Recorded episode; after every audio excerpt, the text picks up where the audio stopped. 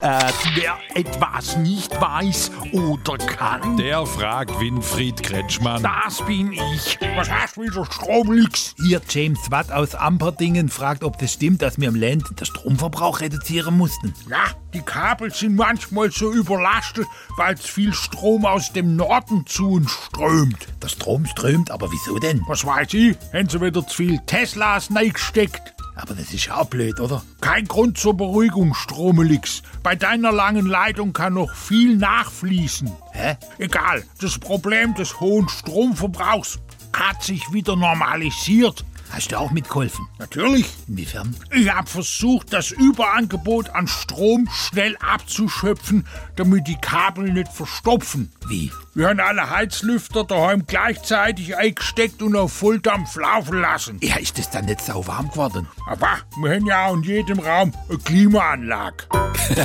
Fragen Sie ruhig. Er antwortet ruhig.